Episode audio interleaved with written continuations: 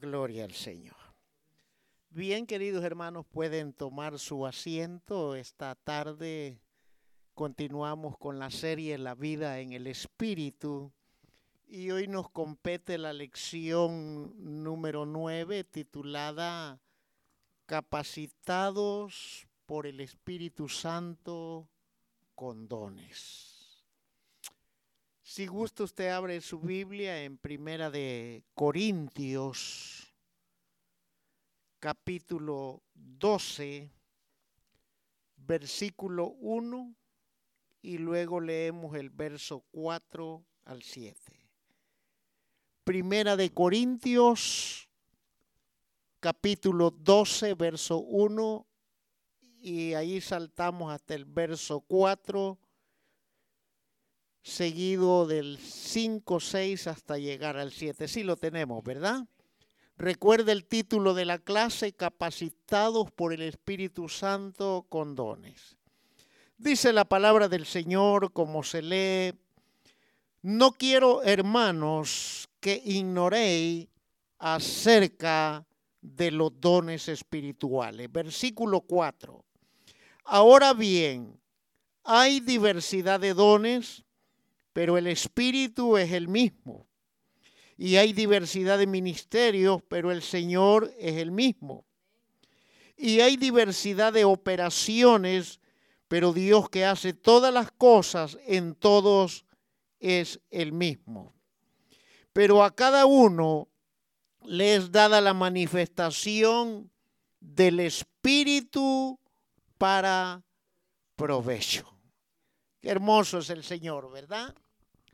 La Biblia, queridos hermanos, nos enseña que toda persona redimida por Cristo, nos estamos refiriendo en esta ocasión a todos aquellos que nos hemos arrepentido de nuestra vida que llevábamos sin Cristo, le hemos pedido perdón y le hemos recibido a Él como nuestro único y suficiente Salvador.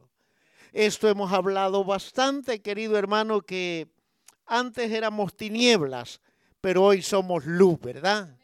Y yo cuando eh, cada miércoles que, que oigo a Becky hablar, ¿verdad?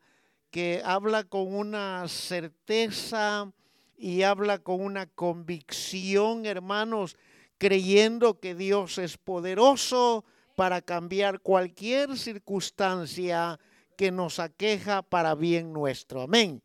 Entonces, eh, nos referimos a eso, a que, eh, que toda persona redimida por Cristo recibe del Espíritu Santo por lo menos, oiga, un don.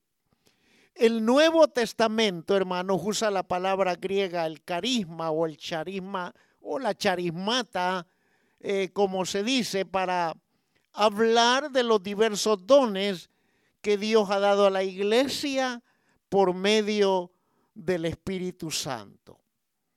El uso bíblico de la palabra carisma o charismata o charisma, eh, definida, o sea, ya cuando definimos la palabra, tiene un significado que es un don de santa gracia.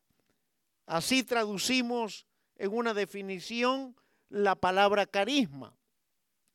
Pero la palabra carisma, hermanos, definida con precisión, o sea, buscándole ya más que todo la raíz del significado, quiere decir manifestaciones de gracia y se le traduce dones. Se utiliza esta palabra para denotar los diversos dones espirituales otorgados a distintas personas para beneficio de la iglesia. Ya leíamos en el versículo 7 que a cada uno les dada la manifestación del Espíritu para provecho. O sea que los beneficiados somos nosotros con esas manifestaciones de gracia. El capítulo 4 de Efesios usa dos palabras griegas que se traduce como dones y son dorea y doma. Y existe, aparte de estas palabras de carisma, dorea y dona, una cuarta palabra que también se traduce como, como neumática, que significa cosas que pertenecen al Espíritu Santo. Entonces, las cosas que pertenecen al Espíritu Santo son manifestadas por medio de la iglesia como manifestaciones de la divina gracia. Son cosas que le pertenecen al Espíritu Santo, querido hermano, y Él con su gracia nos favorece para que a su vez nosotros hagamos estas manifestaciones de gracias para hacer una diferencia en este mundo. Note usted, querido hermano, con qué eh, magnitud la iglesia es favorecida por estos dones. Entonces, en primer lugar, definamos que la definición de un don espiritual. Un don espiritual, queridos hermanos, es una habilidad sobrenatural dada por el Espíritu Santo en el momento de la salvación.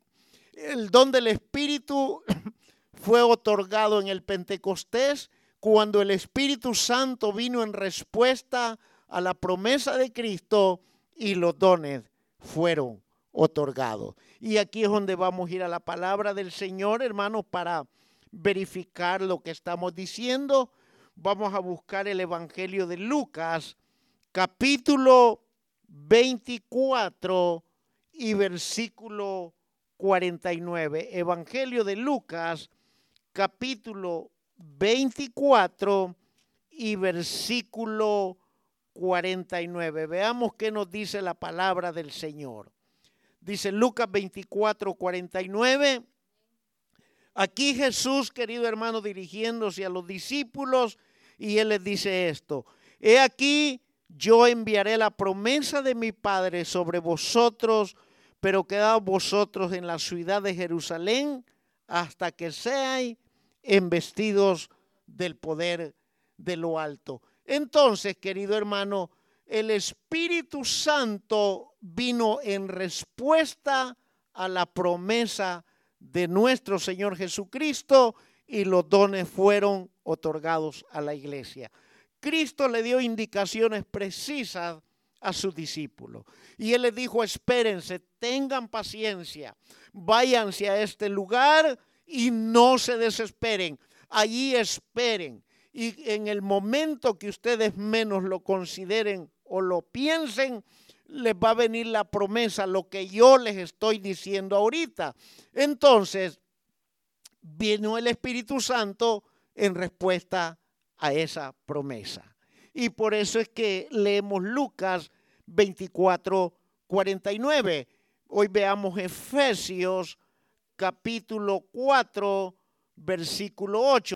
Por lo cual dice, subiendo a lo alto, llevó cautiva la cautividad y dio dones a los hombres. Entonces vemos, querido hermano, que el Espíritu Santo, en respuesta a la promesa de Cristo, concede dones. Y esto que dice, por lo cual dice, subiendo a lo alto, llevó cautivo la cautividad y dio dones a los hombres. No quiero profundizar mucho en este versículo, hermano, porque no nos compete este el estudio de la escatología, pero vamos a dar una luz. Cuando la Biblia dice, queridos hermanos, en el versículo 8 y 9, y eso de que subió, que es, sino que también había descendido primero a las partes más bajas de la tierra. El que descendió es el mismo que también subió por encima de todos los cielos para llenarlo todo. Aquí el apóstol Pablo, queridos hermanos, está haciendo una referencia cuando Cristo pasó sus tres días en la tumba. Allá en Mateo en Mateo leemos que dice, cuando le pidieron señal al Señor Jesús, él dijo, así como Jonás pasó tres días en el vientre del pez, así estará el Señor Jesucristo tres días y tres noches en el corazón de la tierra. Esto es cuando el Señor estuvo en la tumba. Él descendió. Porque recuérdese que allá en, en el Evangelio de San Lucas, en la parábola del rico y de Lázaro, que muchos dicen que es parábola, pero la parábola carece de nombres propios y en ese relato aparece un nombre propio que es Lázaro y Lázaro significa a quien Dios ha ayudado. El rico allá en el infierno, en el Hades, dice, él tuvo un diálogo con Abraham. Entonces él pide, dice, envía a Lázaro que tan siquiera moje mi lengua porque estoy atormentado en esta llama. Entonces, querido hermano, en el antiguo, recordemos que en el principio Dios estableció el paraíso, el Edén, aquí en la tierra. Se supone, y muchos historiadores, eruditos bíblicos, concuerdan que el Edén existió, hermano, en lo que hoy conocemos como la tierra de Irak. Allí es el área de Mesopotamia, toda esa área, y cuando el hombre pecó, Dios trasladó el paraíso, querido hermano, a la profundidad de la tierra. Y cuando el rico está teniendo ese diálogo con Abraham, le dice, hijo, recuerda que nosotros no podemos pasar de aquí para allá, ni ustedes pueden venir de donde están, donde nosotros estamos. Porque además de todo esto, una gran cima nos impide. Y si usted lee bien esa palabra, cima, allí en la parte de la Biblia, está con S. Y cuando cima, hermano, se escribe con S, significa hoyo profundo. Y cuando se escribe con C, significa un monte alto. Entonces, los, los que murieron creyendo, querido hermano, antes de Jesucristo, estaban en este espacio. Los que fueron salvos por fe. Y en medio había un gran hoyo profundo y de este lado estaban todos aquellos hermanos que habían muerto rechazando a Dios mismo, rechazando su palabra. Y ahí estaba el rico en ese lugar. Y cuando la Biblia dice en Efesios capítulo 4, cuando dice, y esto que subió, que es, sino que también había descendido primero a las partes más bajas de la tierra. Entonces Jesús fue y tomó a todos los salvos antes de Cristo del Antiguo Testamento y trasladó el paraíso en el tercer cielo.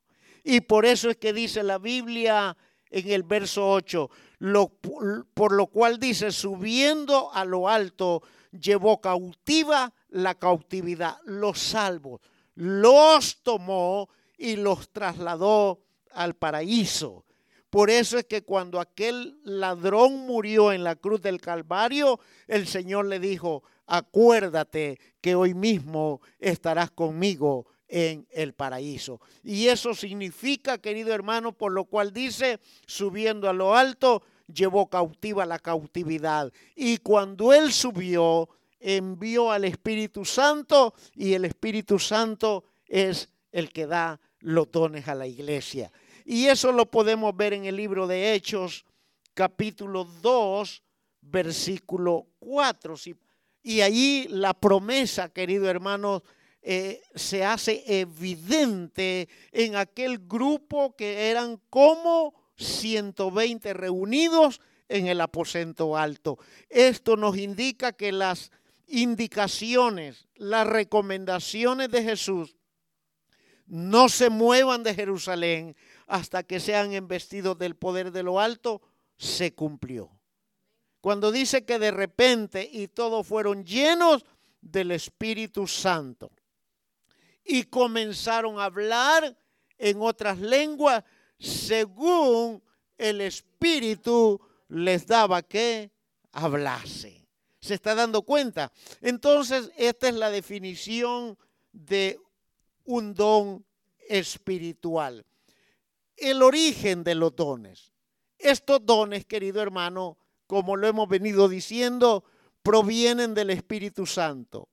Y es el Espíritu Santo el que decide, escoge a quienes habrán de recibir determinados dones y Él lo dispensa a su soberana voluntad.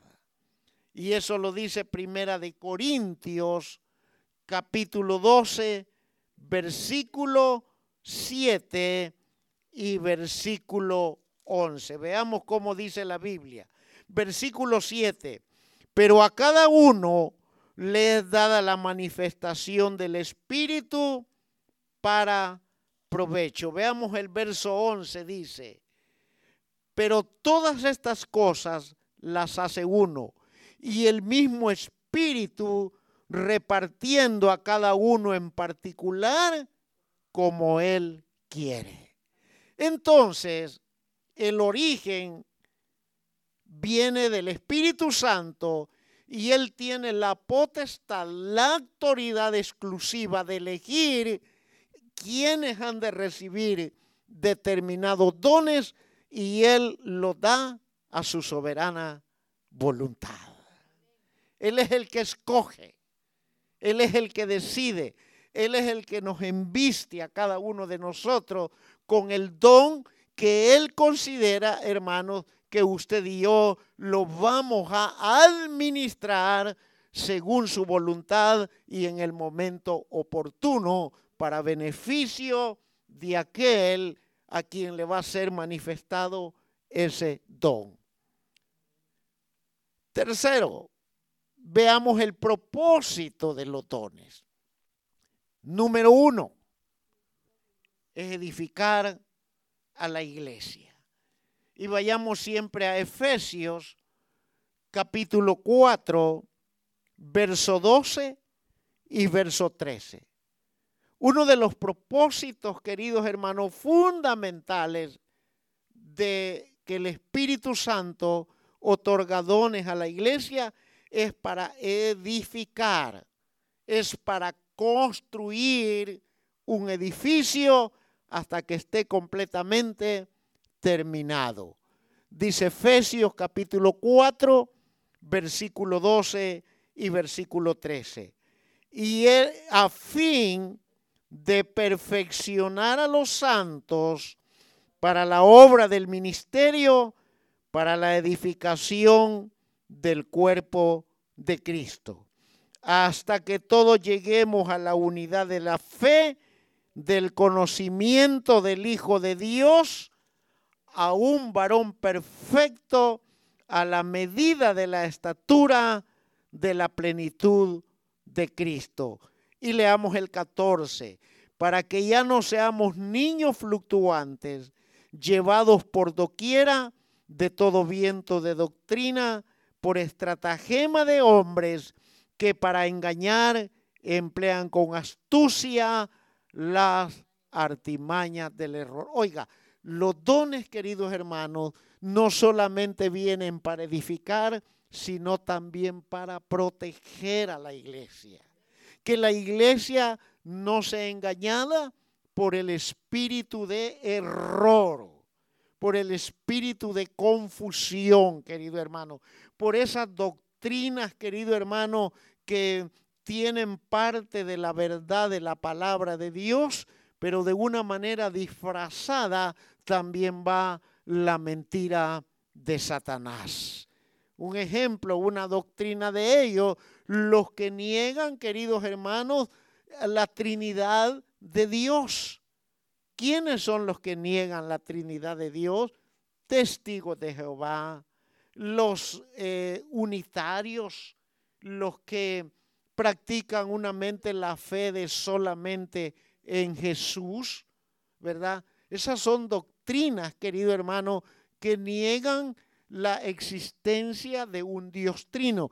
Todos aquí estamos conscientes que es un solo Dios. No hay tres dioses, es uno solo, pero cada uno en su manifestación. El Padre creó todo lo que está a la vista de nuestros ojos. El Hijo vino a redimir a la humanidad. Y el Espíritu Santo vino a ser guía de la iglesia. Es un solo Padre, pero cada uno en su función. Entonces, uno de los propósitos de los dones es edificar la iglesia, pero también proteger a la iglesia del espíritu de error. El otro propósito es glorificar al Padre. Y vayamos allí a Apocalipsis capítulo 4, Apocalipsis capítulo 4, versículo 11. Mire lo que dice la palabra de Dios, si lo tiene. Dice, Señor, digno eres de recibir la gloria y la honra y el poder, porque tú creaste todas las cosas y por tu voluntad existen y fueron creadas. ¿Y quién es el dador de los dones? El Espíritu Santo. ¿Quién creó todas las cosas? El Espíritu Santo que es Dios. Por lo tanto, el propósito de los dones, querido hermano, ya lo dijimos, edificar y proteger a la iglesia y que la iglesia glorifique al Padre, porque no hay otro digno, solamente Él es digno, querido hermano. Y Él siendo digno, como dice Apocalipsis, de recibir la gloria, la honra y el poder. ¿Por qué razón? Porque Él creó todas las cosas y por su voluntad existen. Por la voluntad de Él, usted y yo estamos aquí vivitos.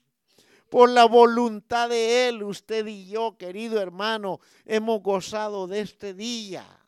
Por la voluntad de Él pudimos movilizarnos, pudimos ejercer, pudimos, pudimos ir y pudimos venir. Y por la voluntad de Él estamos aquí. Oiga, no son razones para estar agradecido, hermano. No son razones para, para, ¿qué le digo? Superar ambientes de clima que no están severos. ¿No cree usted que vale la pena? Se da cuenta porque por la voluntad de Él porque si fuera su voluntad de otra manera, querido hermano, oh, quién sabe, quizás usted y yo ya no estuviéramos viviendo en esta tierra.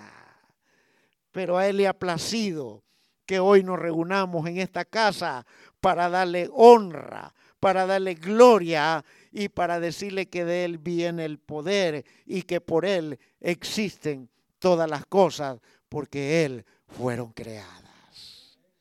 Él nos dio la capacidad este día de pensar, de tomar decisiones, de hacer lo que alcanzamos a hacer según la fuerza que Él nos dio, querido hermano. Mire, si a Él le hubiera placido en su voluntad permisiva y Él hubiera dicho, mira, hoy no te levantas, voy a permitir que una temperatura fuerte te llegue y no te vas a levantar. Pero no fue así, estamos sanos. Si le hubiera permitido que el enemigo, querido hermano, estropeara nuestro día eh, de cualquier manera, no estuviéramos aquí. Pero Él ha permitido que este día lo terminemos en victoria. Que este día, querido hermano, estemos aquí para cantarle alabanzas al Señor de los cielos. Se da cuenta porque es todo por la voluntad soberana del que creó todas las cosas. Veamos el alcance de los dones.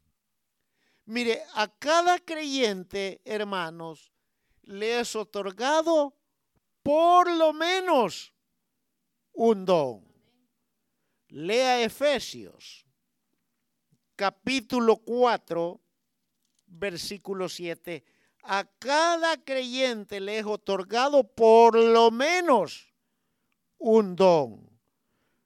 Efesios 4:7. Pero a cada uno de nosotros fue dada la gracia conforme a la medida del don de, dice, pero a cada uno de nosotros se nos ha sido dada la gracia conforme a la medida del don de Cristo. ¿Qué nos confirma y nos garantiza que no hay ningún creyente reunido o que existe en esta tierra, hermanos, discapacitados de la gracia de Dios? Cada uno de nosotros tenemos al menos un don. Ahora bien, por otro lado, ningún creyente tiene todos los dones. Primera de Corintios, capítulo 12, versículo 29 y versículo 30. Por lo menos tenemos un don, pero tampoco, queridos hermanos, ningún creyente tiene todos los dones. Primera de Corintios 12, verso 29 y verso 30 dice, ¿son todos apóstoles? Y ahí están interrogantes. ¿Son todos profetas? ¿Todos maestros? ¿Hacen todos milagros? ¿Tienen todos dones de sanidad? ¿Hablas todos en lenguas? interpretan todos.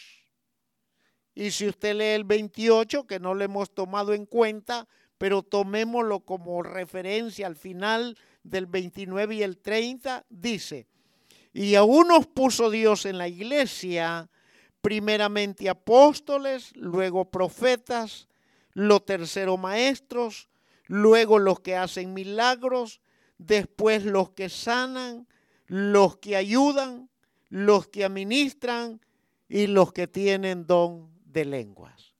Esto nos dice claramente que no hay ningún cristiano en ningún lugar que haya sido favorecido por el Espíritu Santo con la plenitud de todos los dones. Imagínense que aquí todos fuéramos maestros o que todos fuéramos profetas o que todos fuéramos administradores. ¿Se está dando cuenta? Por eso es que ningún cristiano posee todos los dones, pero sí está garantizado que por lo menos tenemos algún don según la medida del don de Cristo, porque a cada uno de nosotros se nos ha dado la manifestación de la gracia por medio de Jesucristo.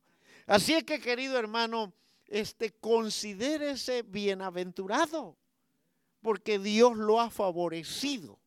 Esto mortal, querido hermano, esto pecaminoso, esto incompleto, hemos sido favorecidos por lo menos con un don que viene de lo alto. Y esa es una gran bendición, querido hermano. En quinto lugar, vamos a ver el abuso de los dones. Número uno, tratar de usar los dones que no nos fueron concedidos. Ese es un abuso. Tratar, queridos hermanos, de usar los dones que no nos han sido concedidos.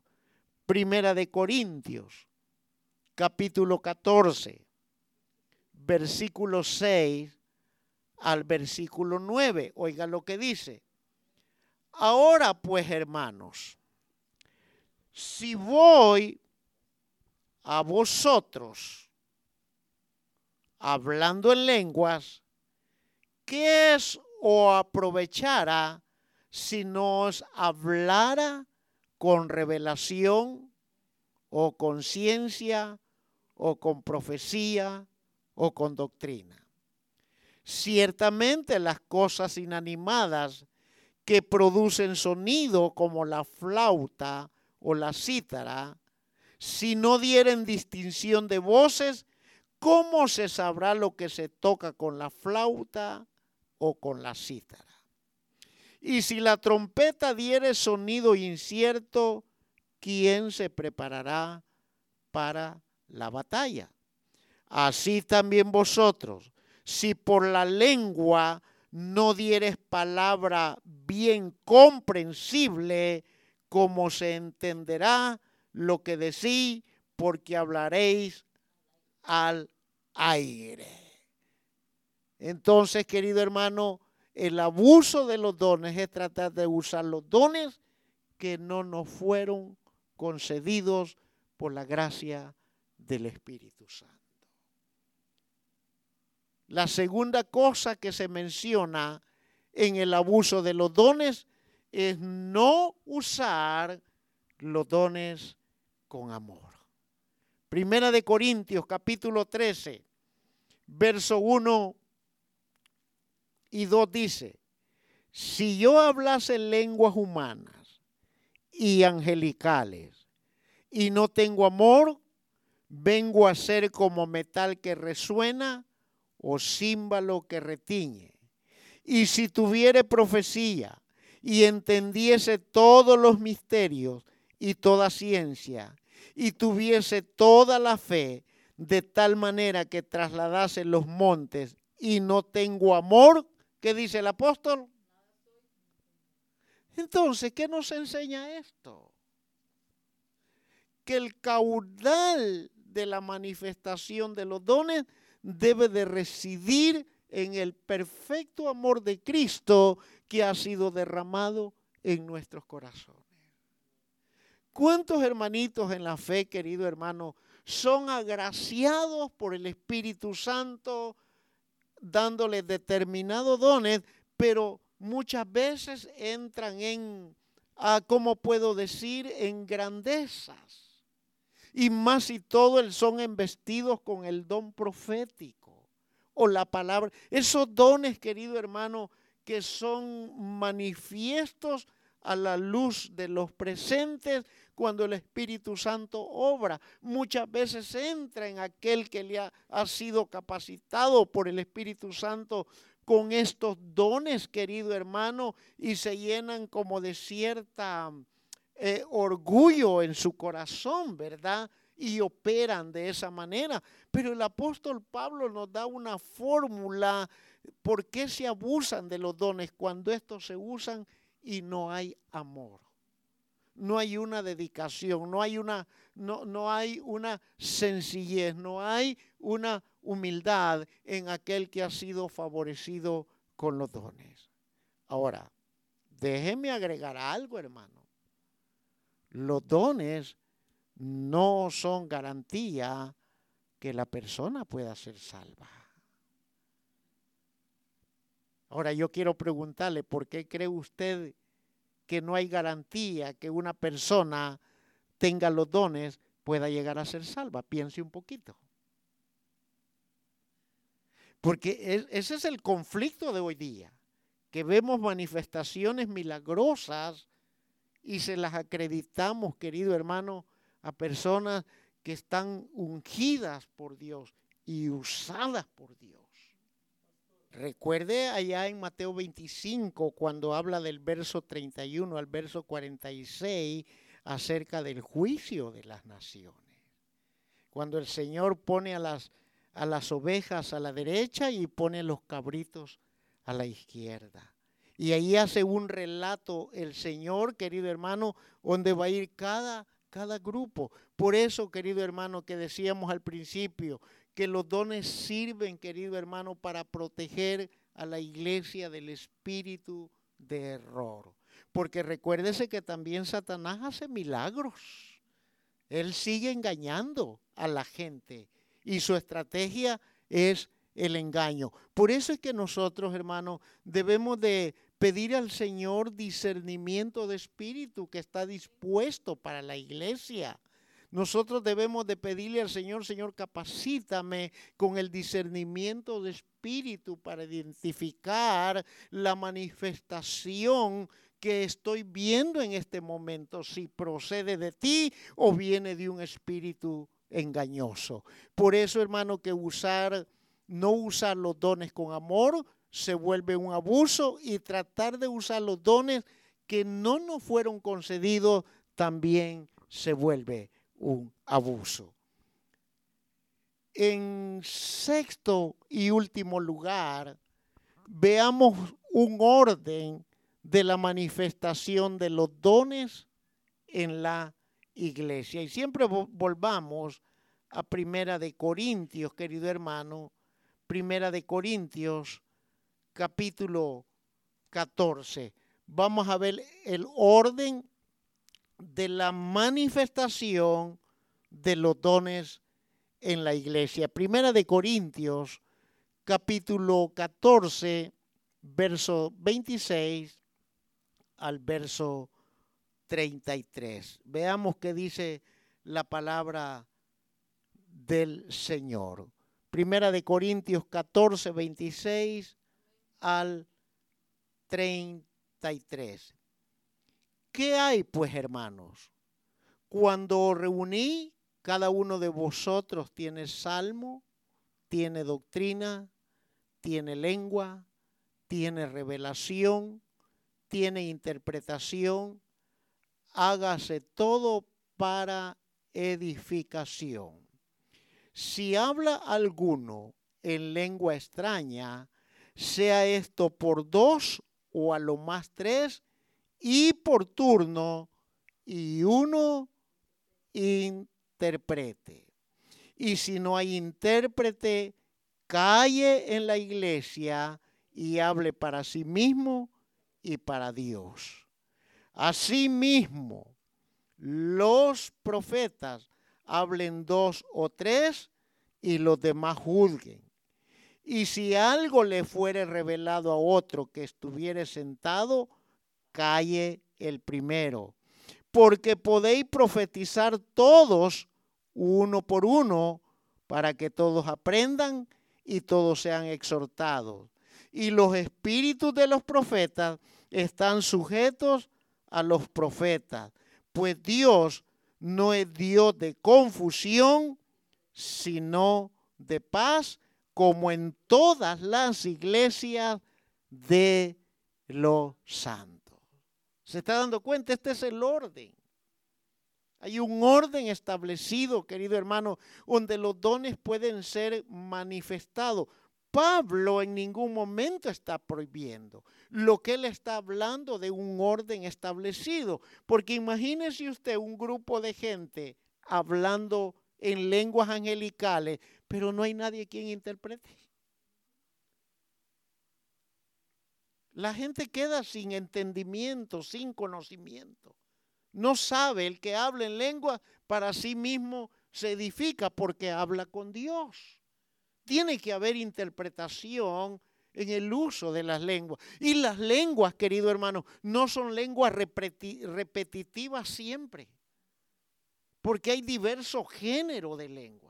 No puede ser la misma expresión y la misma expresión todas las veces, sin interpretación.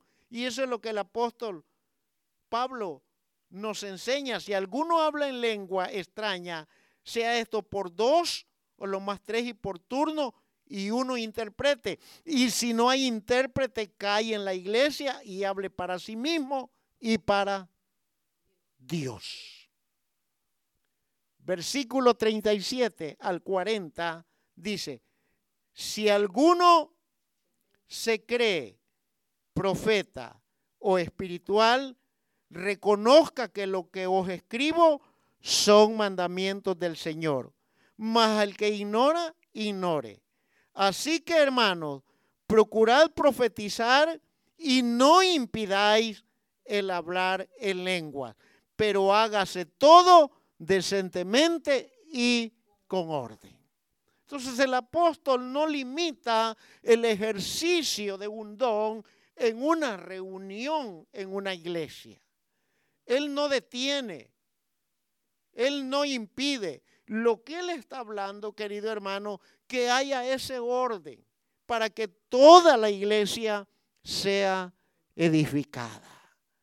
Pero hoy día, querido hermano, bueno, y esto se ha visto a través de la historia, no es que es el, Espíritu Santo y yo no me puedo detener, yo no puedo eh, este, eh, prohibir al Espíritu Santo, pero la palabra del Señor me enseña en el verso 32 del capítulo 14, querido hermano, que los espíritus de los profetas están sujetos a los profetas. O sea que hay un dominio propio. Si allá se levanta alguien profetizando y aquí alguien en este lado recibe una palabra profética, dice que este que calle el primero para que éste hable. Eso es lo que me enseña.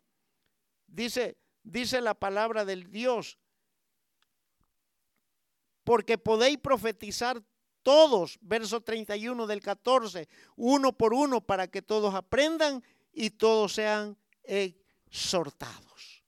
¿Se está dando cuenta? Pero imagínense hablando tres, cuatro profetas al mismo tiempo.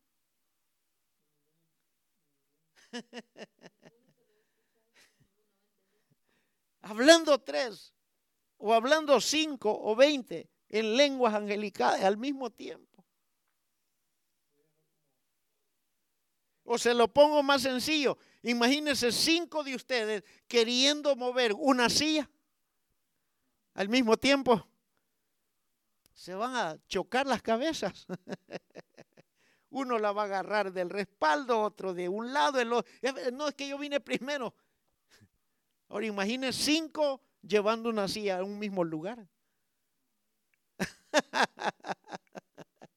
ejemplos clásicos, ejemplos sencillos, querido hermano. Todo requiere orden. Por eso es que el apóstol Pablo eh, dice en el verso 40, pero hágase todo decentemente y con orden. Y aquel que quiera ignorar, pues ignore, pero que sepa, dice, que si alguno se cree profeta o espiritual, reconozca que lo que os escribo son mandamientos del Señor.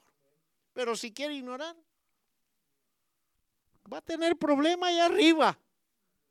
Eh, y aquí en la iglesia, tal vez porque el líder o el pastor le, le, le, aconseje y le diga, mira hermano, y lo guíe en la instrucción. Pero si con todo eso quiere seguir ignorando, el apóstol dice, pues que ignore, allá arriba va a dar cuenta. en conclusión, querido hermano, el Espíritu Santo ha capacitado a la iglesia, oiga, para estimular la fe. Y la fe de la misma iglesia, por la revelación de cosas que solamente se pueden saber sobrenaturalmente, para resolver hechos desconocidos y necesidades de otras personas. Por eso es que el apóstol Pablo al principio del capítulo 12, él dijo, no quiero, hermanos, que ignoréis acerca de los dones espirituales. La iglesia no debe de caer en el error de ignorar acerca de los dones espirituales. Pero al final de todo esto, querido hermano, el apóstol Pablo, aunque le da importancia a los dones espirituales, él pone sobre los dones lo más supremo de Dios. Y en el versículo 31 del capítulo 14 de Primera de Corintios, él recomienda esto y dice, procurar pues los dones mejores. Mas yo os muestro un camino más excelente. Y para interpretar cuál es el camino más excelente, ya entramos en el capítulo 13, versículo 13 de Primera de Corintios, donde Pablo dice, ahora permanecen la fe, la esperanza y el amor, estos tres, pero el mayor de ellos es el amor porque si no tenemos amor, solamente somos ruido, somos bulla. Por eso es que Pablo dice, procuren los dones mejores, pero yo les muestro un camino mejor, que es el amor de Cristo en vuestros corazones. Porque cuando se tiene el amor de Cristo, hermano, la iglesia se compromete y se esfuerza aquí en la tierra por la causa de nuestro Señor Jesucristo. Porque los dones pueden llegar a enfermar la vida de una iglesia. Los dones pueden llevar a la soberbia, al orgullo y a la vanagloria de un cristiano. Procuremos los dones mejores como iglesia, pero más que todo, llenémonos del amor de Jesucristo. Yo espero que hoy, esta noche, usted y yo hayamos aprendido y atesorado estas cosas. Si yo amo a Dios, yo voy a buscar las almas.